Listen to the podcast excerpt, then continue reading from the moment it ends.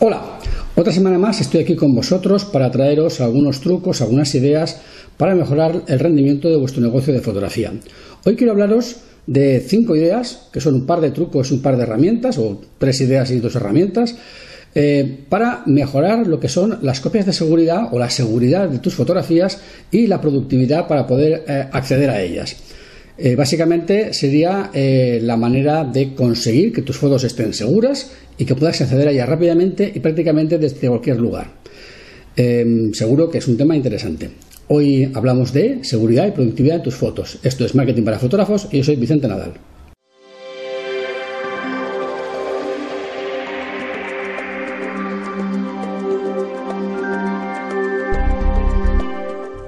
Lo primero que te quiero comentar es cómo trabajo yo la estructura de mis discos para poder eh, tener em, seguridad en mis trabajos. Lo primero que yo em, hago normalmente siempre cuando me planteo la estructura de trabajo es que mis fotos tienen que estar seguras, accesibles y han de ser rápidas. Rápidas me refiero rápido acceso al disco. El disco ha de ser un disco rápido. Eh, si tengo un único disco para las fotos y ese disco se estropea, evidentemente puedo perder el trabajo. Por tanto, lo que yo hago siempre es tener una caja parecida a esta, que son dos discos en espejo, y si uno de los dos discos se rompe, yo no tengo más que sacar ese disco, meter el otro, se regenera la copia y sigo teniendo mis fotografías. Este disco lo tengo eh, externo en el ordenador, pero lo tengo conectado, antiguamente al principio lo tenía conectado por Fireware y ahora lo tengo conectado por eSATA. No lo tengo conectado por USB o por USB 3, aunque pudiera ser más rápido que el eSATA, porque yo lo que hago con este disco, que es el disco de mis fotografías, yo le llamo la unidad F. Al ser la unidad F de fotos, lo que hago es que la comparto en la red para poder acceder a ella desde cualquier ordenador, bien sea un portátil, bien sea cualquiera de los ordenadores con los que yo trabajo. Eh, para que este disco esté siempre accesible, lo tienes que compartir o bien por fireware o bien por SATA y debe estar encendido antes de encender el ordenador. Si lo hicieras esto por USB 3 o por USB 2, eh, cada vez que arrancas el ordenador tendrías que volver a compartirlo, con lo cual eh, realmente no es, no es no, no es útil, no es práctico porque cada vez que compartes este mogollón de datos, hasta aquí hablamos de fácilmente dos discos de 2 terabytes cada uno, pues eh, no, es, no, es, eh, realmente fácil de, trabajar así. Eh, hacer un disco por SATA es como si estuviera dentro del ordenador a nivel de velocidad de acceso y yo trabajo con él sin ningún problema. Sé que tengo la seguridad de que si uno de los dos discos se rompe, que ya me ha pasado más de una vez, lo he cambiado, he puesto otro idéntico y yo sigo trabajando sin ningún problema. Bien, este sistema me permite eh, acceder al disco de fotos en F desde cualquier ordenador. ¿Qué quiere decir? Que cualquier programa que yo utilice que busque alguno de esos archivos en la ruta F, lo que sea, va a funcionar igual desde cualquier ordenador, bien sea Lightroom, Photoshop, Adobe Bridge, da lo mismo. Cualquier programa que trabaje contra el disco F lo voy a poder utilizar desde cualquier ordenador igual, sin ningún problema y nunca tendré que cambiar la dirección de los archivos. Con lo cual, eh, a mí me permite, digamos, no tener que que pensar en qué ordenador estoy, porque me da lo mismo cualquier ordenador, sigo teniendo la misma ruta de acceso para todos los discos igual, para todos los archivos igual. Bien, esto respecto, digamos, a la estructura, digamos, de trabajo, pero y luego las copias, bien, cuando este trabajo, digamos, este disco ya no le cabe o empieza a tener problemas de acceso, lo que yo hago normalmente es salvar esta información en esta otra caja, que es una caja que tiene cinco discos en RAID 5, y el RAID 5 la ventaja que tiene es que los datos se distribuyen entre los discos de manera que aunque alguno de los cinco discos se estropeara, yo puedo abrir la portezuela, sacar el disco, cambiar, poner otro disco, cerrar, sin apagarlo, ¿eh? en caliente, y los datos se regeneran, no pierdes la información. Este disco no es un disco, digamos, rápido, es un disco NAS, es un disco que está en red en, por RJ45, es más lento, pero por eso es un disco para las copias de seguridad. Bien, Dentro de este disco de fotos de, mi trabajo, yo tengo, digamos, las carpetas ordenadas de un modo que ahora te voy a explicar para que veas lo sencillo que puede ser tener acceso a tus datos. Y dentro de este disco tengo una carpeta que se llama eh, trabajos terminados. ¿Qué quiere decir? Que todo aquel trabajo que ya esté terminado va a estar metido dentro de esa carpeta. Lo tengo accesible porque es un trabajo que acabo de terminar y cuando pase ya más tiempo y ya no me quepa aquí, lo pasaré al disco definitivo, digamos, de copia. Definitivo, pero tampoco del todo. Luego te explicaré. Bien. ¿Cómo hago para organizar aquí los archivos en este disco de fotos y que estén siempre, digamos, fáciles de entender? Bien, yo hago lo siguiente. Yo pongo el nombre de la carpeta en la que están los archivos, el nombre de la carpeta pongo siempre primero eh, los dígitos del año. Si estamos ahora en 2016, pues sería 16. Si, estamos, fuera un trabajo del 2015, pondría 15. Si fuera un trabajo del 2014, pondría 14. Dejo un espacio y después dejo, pongo cuatro dígitos. Esos cuatro dígitos son el mes y el día. Por ejemplo, un trabajo del día 15 de julio de 2015, pondría 15 espacio 0715. Y así yo sé que esto es de año 2015, espacio mes 07, día 15. Dejo otro espacio y pongo luego dos dígitos para la hora, porque en un mismo día puedo tener más de un trabajo. Podría tener, por ejemplo, un bautizo por la mañana y una boda por la tarde, o a lo largo del día varias sesiones de fotografía de estudio o varios trabajos diferentes, con lo cual por las mismas horas se van ordenando. Este sistema te permite tener los trabajos siempre ordenados cronológicamente, porque después del 15 vendría el 16, luego el 17, luego el 18. O sea, los trabajos siempre están ordenados cronológicamente por el orden en el que los hiciste. Dentro del mismo año por el mes, dentro del mismo mes por el día y dentro del mismo día por la hora. Con lo cual los trabajos nunca estarán desordenados. Y podrás ir a buscar el trabajo de un cliente simplemente buscando primero el año, luego el mes, luego el día y luego la hora y lo encontrarás muy rápidamente. ¿Qué hago después de poner esos, esos dígitos, esos seis dígitos con sus espacios? Añado un elemento que sería el elemento tipo de trabajo. Boda, bautizo, comunión, industrial, cualquier cosa. Con lo cual yo ya puedo buscar dentro de un mismo día cuál, es de los trabajos, o dentro de una misma franja más o menos de meses, si no sé muy bien cuál es, el tipo de trabajo en concreto. Luego ya pondría el nombre del cliente. Con lo cual es muy fácil, viendo eh, año, mes, día, hora, tipo de trabajo y nombre de cliente, puedo eh, tener todos los datos y eso es el nombre de la carpeta del trabajo. Dentro de esa carpeta añadiría las, siguientes subcarpetas: RAWs, PSDs, JPGs previos. Si yo trabajo siempre en RAW más JPG, pues tendría una carpeta para los RAWs, otra carpeta para los JPGs previos. Luego, el trabajo, digamos, intermedio: PSDs, TIFFs, cualquier tipo de trabajo que tenga intermedio, cada uno tiene su carpeta. Y si después de ese trabajo, por ejemplo, imagínate que luego he hecho una maquetación para un álbum, las hojas de los álbumes, los PSDs de la maquetación de los álbumes, eh, cualquier tipo de trabajo intermedio va a estar también ahí con sus carpetas. Que si luego he hecho, por ejemplo, pues no sé, es una boda en 24x30 y he hecho 80 copias en 24x30, esos recortes que he hecho manual en 24x30 estén en su carpeta 24x30 y así sucesivamente. De esa manera puedo acceder muy fácilmente al trabajo por el nombre, fecha, mes, día, hora o por el tipo de trabajo y luego dentro del trabajo tengo las diferentes carpetas de los diferentes elementos que he ido trabajando con él. Cuando ese trabajo se ha terminado, lo paso a la carpeta trabajos terminados del disco de fotos, porque se supone que es un trabajo que es reciente y que en los próximos meses eh, podría todavía necesitar acceder a ese trabajo. Cuando esos trabajos ya están realmente, digamos, cerrados, ha pasado más de un año y ya no los voy a necesitar en F, los pasaría al disco grande o, al, archivador grande. En este archivador grande, lo que yo voy haciendo es simplemente dejándolos caer tal cual estaban aquí. Pero este disco también llega un momento en que ya no le cabe más. Aquí he llegado a tener incluso prácticamente dos años completos de mi trabajo. ¿Qué pasaría cuando en este disco ya no cupieran más datos? Bien, entonces lo que haría sería, en, en un aparato parecido a este, pero otro distinto, lo que haría sería ir volcando esos archivos, pero hay en ese volcado eh, sí que eliminaría aquello que ya sé que no voy a necesitar, como pueden ser los PSDs o las fotografías descartadas, aquellas que yo sé que no van a hacer falta para nada, fotografías con ojos cerrados, desenfocadas, eh, en las que no se dispara el flash o cosas parecidas. Solo dejaría las fotografías que se podría trabajar con ellas, los RAWs, eh, los JPGs directos, pero sin, archivos, las fotos malas, y las fotografías terminadas, no los PSDs o los archivos intermedios. Bien, eso iría a otro aparato parecido a este con dos discos en paralelo para que cuando estuviera lleno eh, o estuvieran llenos estos discos pudiera sacarlos, etiquetarlos, copia de seguridad 1A y 1B, porque son dos discos, los dos son idénticos. A estos discos les añadiría una copia índice, tanto en el mismo disco como fuera en papel. Ahora te explicaré cómo hacer la copia índice. Y de esta manera eh, yo podría tener las copias de, mi trabajo en dos discos separados, podría tenerlos uno en mi despacho y otro en mi casa, o en diferentes sitios dentro de mi, de mi hogar, por si se prende fuego por una parte de la casa, tener la otra parte limpia, o por si se inunda, pues tenerlos en diferentes alturas. Y la idea es separar las copias de seguridad para evitar que las dos se estropeen a la vez, evidentemente. Ya. Puede parecer algo paranoico, pero no es nada paranoico. Me ha pasado más de una vez que el disco de trabajo se me ha fastidiado uno de los dos y poniendo otro lo he recuperado y esta torre también se me ha estropeado alguna vez y cambiando alguno de los discos se han recuperado los datos.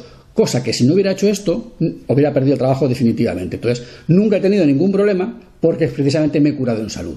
Eh, yo te recomiendo que te cures en salud y hagas algo parecido.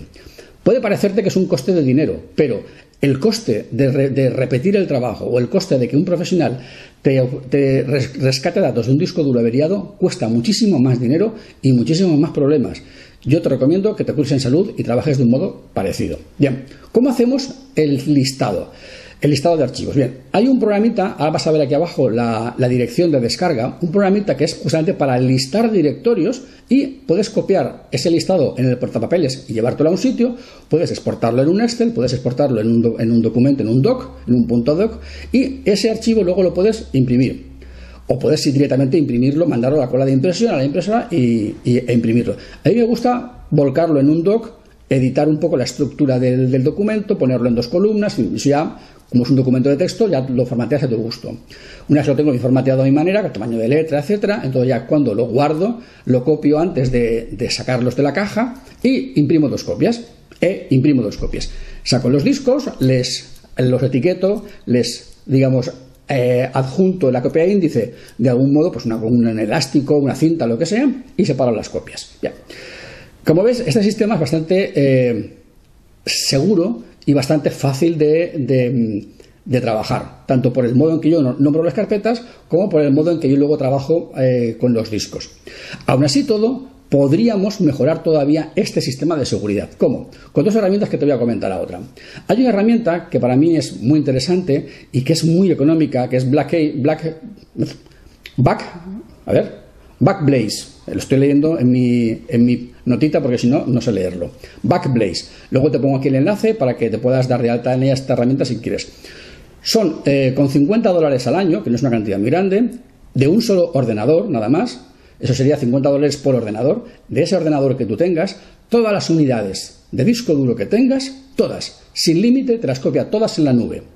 Ojo, si es un disco por USB no te lo copiará, pero si es por SATA o por Fireware sí te lo copiará. Por eso es importante también lo que te he comentado antes de que el disco de trabajo F no sea eh, por USB, sino que sea por SATA o por Fireware. Eh, de esa manera puedes copiar el disco C o todos los discos que tengas y el disco de trabajo, pese a estar externo, al estar por SATA o por Fireware, lo va a reconocer como disco interno y vas a poder copiarlo con este sistema.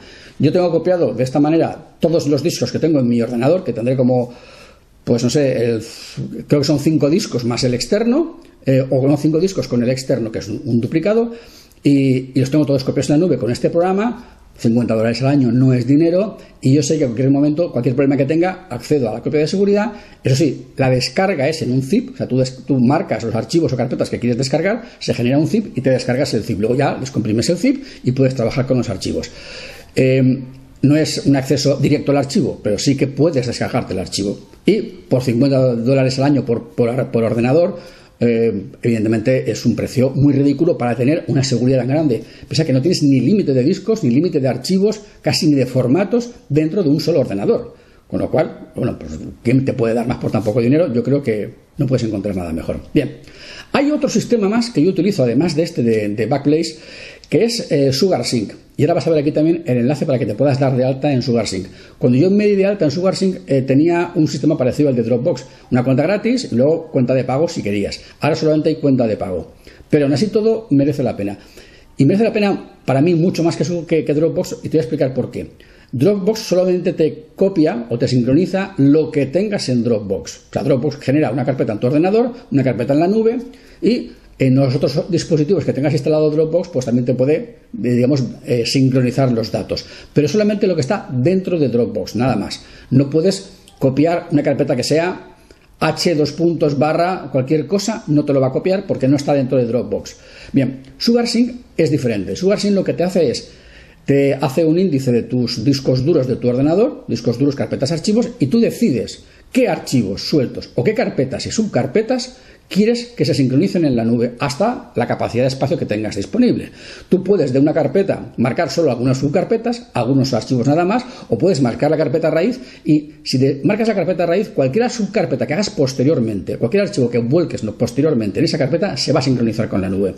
Pero no solo que se sincroniza con la nube, sino que cualquier otro ordenador que tengas conectado con SugarSync va a descargar esos archivos, con lo cual puedes tener tres ordenadores, por ejemplo, los tres conectados contra SugarSync, los tres sincronizando las mismas carpetas y cualquier cosa que tú escribas en uno de los ordenadores se va a copiar en los otros. O puedes incluso tener de todos esos elementos, solo una parte que sea idéntica y puedes decir que esta carpeta se sincronice en la carpeta del disco, la carpeta A del disco A se sincroniza con la carpeta B del disco B, pero no con la del disco, pero no con el disco C.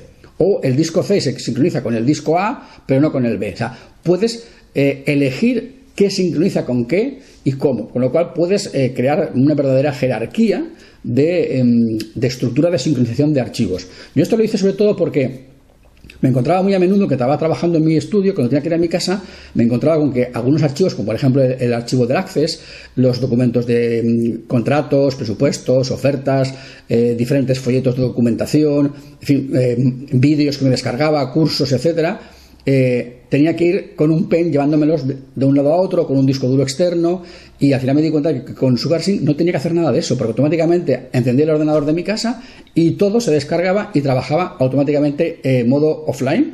Y cuando terminaba de, trabajar, ya se había subido a, a SugarSync a la nube y al encender el ordenador del, del trabajo, del estudio, al día siguiente se descargaba todo otra vez y volvía a estar todo disponible.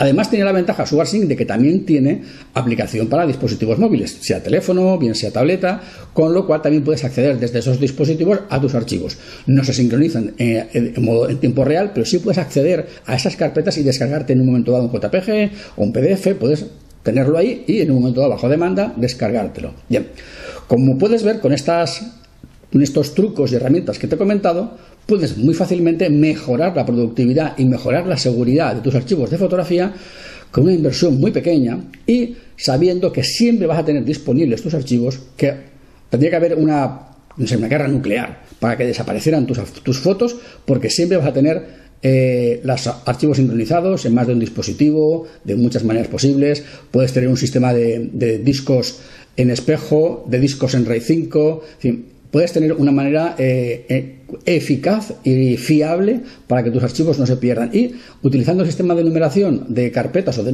nomenclatura de carpetas que te he comentado, seguro que puedes encontrar muy rápidamente y muy fácilmente cualquier archivo de cualquier cliente, simplemente sabiendo la fecha que te dio el cliente. Pues eh, quiero una copia más de mi boda que fue el 25 de julio de 2016. Con decirte el nombre y la fecha, ya accedes al archivo porque está todo cronológico y vas a poder acceder muy rápidamente. Bien, espero que estos trucos, estas pequeñas ideas, te puedan servir para mejorar tu productividad y mejorar tus, tu seguridad en tus fotos y que a partir de ahora vivas eh, más tranquilo, más relajado, porque sepas que tus fotos no se pierden, no se van a estropear, no vas a desperdiciar nunca ninguna fotografía y que eh, vas a poder encontrarlas con mucha más rapidez.